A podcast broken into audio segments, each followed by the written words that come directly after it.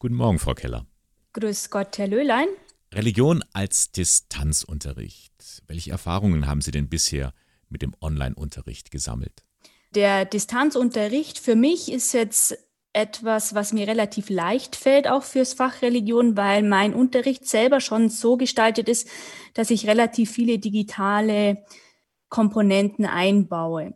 Ich bin jetzt kein klassischer Religionslehrer, der mit einer Meditation beginnt, aber mit einem Gebet auf jeden Fall. Das ist natürlich jetzt im Distanzunterricht etwas schwieriger umzusetzen. Es geht, wenn überhaupt, eigentlich nur mit Konferenzen an sich. Aber mein Unterricht an sich ist schon so aufgebaut, dass ich immer wieder Online-Abfragen mache und über diese Abfragen dann in den Dialog gehe. Sprich, ich lasse eine Wortwolke zu einem Thema beispielsweise erstellen, wo die Schüler mit ihrem eigenen Handy dann Assoziationen eingeben, die dann auch nicht nachvollziehbar sind, wer sie letztendlich übermittelt hat, sodass man da auch äh, anonym antworten kann und eigene Meinungen nicht an die Person gebunden sind. Können Sie da ein Beispiel nennen, wie das geht? Bei welchem Thema etwa? Ja, äh, diese Wortwolken, äh, die kann man generieren über Mentimeter. Die kann man zum Beispiel auch in eine PowerPoint mit einbauen, dann ist es schon direkt drinnen. Und äh, in der neunten Jahrgangsstufe habe ich jetzt zum Beispiel zum Thema Liebe. Was ist Liebe? Was, von, was versteht man unter wahrer Liebe? Und dann können zum Beispiel die Schüler in diesem Bereich, was ja oft auch sehr persönlich ist, Antworten geben, ohne selber sagen zu müssen, das ist genau meine Meinung. Also sie müssen nicht zu 100 Prozent sich ihr Innerstes offenlegen, können aber ihre innersten Gedanken mitteilen. Normalerweise arbeitet man ja gerade auch im Religionsunterricht in Kleingruppen. Funktioniert das auch am PC? Ja, das geht definitiv. Ich mache es zum Beispiel so, dass ich über Learning-Apps die Gruppen teilweise zufällig zulosen lasse und dann sind schon mal neue Lerngruppen zusammengewürfelt, dass nicht immer die gleichen sind und die müssen dann zum Beispiel über ein Padlet eine Fragestellung bearbeiten und tragen ihre Ergebnisse dann ein. Padlet zum Beispiel bietet auch die Möglichkeit, dass sie sich gegenseitig dann auch nochmal kommentieren können. Das heißt, wir haben da eine kooperative Basis. Und äh, diese, wenn ich jetzt komplett über Distanzunterricht gehe, dann stelle ich diese zufällige Zusammenstellung quasi in Mebis online. Dann wissen die Schüler, in welcher Gruppe bin ich, welche Fragestellung gehört zu mir. Der Link ist dann über Mebis bereitgestellt zum Padlet und im Padlet sehen Sie dann auch, da kann man unterschiedlich gestalten.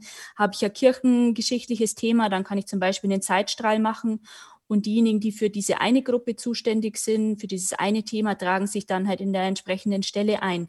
Und so kann ein gemeinsames Endprodukt aus Teilgruppen erwachsen. Nun werden ja auch gerade im Religionsunterricht Themen angesprochen, die sind sehr sensibel. Tod und Sterben zum Beispiel. Da möchten sich vielleicht die Schülerinnen und Schüler auch austauschen und suchen den Dialog. Das geht online aber nicht so einfach. Das Dialogische, was wirklich tief die existenziellen Fragen beantwortet, das geht meines Erachtens tatsächlich nur im Präsenzunterricht. Man könnte es noch annähern, vielleicht mit Videokonferenzen, aber es ist nicht das Gleiche, weil das Gespräch sich nicht so entwickelt wie in der, wie in der Präsenzveranstaltung. Ich versuche schon mehr die Themen, in denen es mehr um historische Fakten geht oder Themen, die man kreativ schön aufarbeiten kann, dass die dann im Distanzunterricht stattfinden und diese existenziellen Fragen für die Zeit im Präsenzunterricht aufgehoben werden. Frau Keller, mal ganz generell, Bekommen Sie am Bildschirm mit, wer mitmacht und wer nicht? Es ist dann durchaus auch so, dass Sie zum Beispiel dann Texte oder Fakten sicher arbeiten müssen und die dann in Ihrem Heft äh, festhalten müssen oder in, als Word-Dokument abgeben müssen. Und dazu kann man dann in Mebis beispielsweise Abgaben, sprich Aufgaben einrichten. Und da sehe ich dann, wer was abgibt. Was er abgibt, kann das auch bewerten, kann er Feedback zurückgeben kann Tipps geben, wo sie noch vertiefen sollen, wo noch Fragen offen bleiben. Also die Möglichkeit besteht definitiv im Distanzunterricht. Ich habe schon den Eindruck, dass Sie ganz gut klarkommen mit dem Distanzunterricht. Wie ist das aber bei Ihren Schülerinnen und Schülern? Je mehr die Schüler damit aufwachsen, desto selbstverständlicher ist es für sie.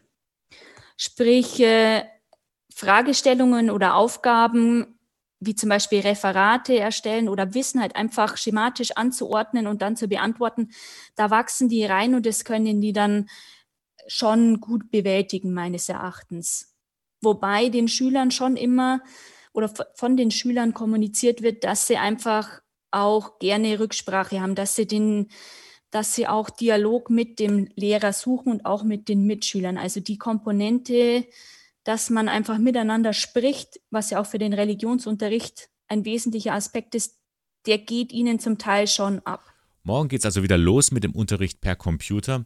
Frau Keller, mit welchen Gefühlen gehen Sie denn an diesen ersten Schultag im neuen Jahr?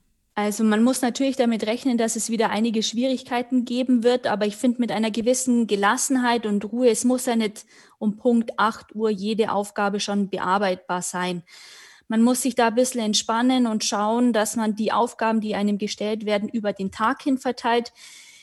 Ich versuche meine Klassen jetzt in der ersten Woche dann einmal in der Videokonferenz auf jeden Fall zusammenzukriegen sodass dann einfach dieses sich gegenseitig sehen nach diesen drei Wochen jetzt nochmal da ist. Und das wollen die meisten auch. Die Älteren zwar nimmer so, die schalten alle ihre Kamera aus, aber die fünfte Jahrgangsstufe, die wünscht sich das schon, dass man sich gegenseitig auch sieht. Und ich werde es dann auch wie beim letzten Lockdown handhaben, dass ich sie dann in so Breakout-Räume lasse, sprich, wo sie dann mal ohne mich fünf Minuten einfach nur reden können.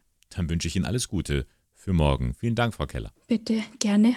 Verena Keller war das vom Abjan-Gymnasium in Ingolstadt über den Religionsunterricht als Distanzunterricht.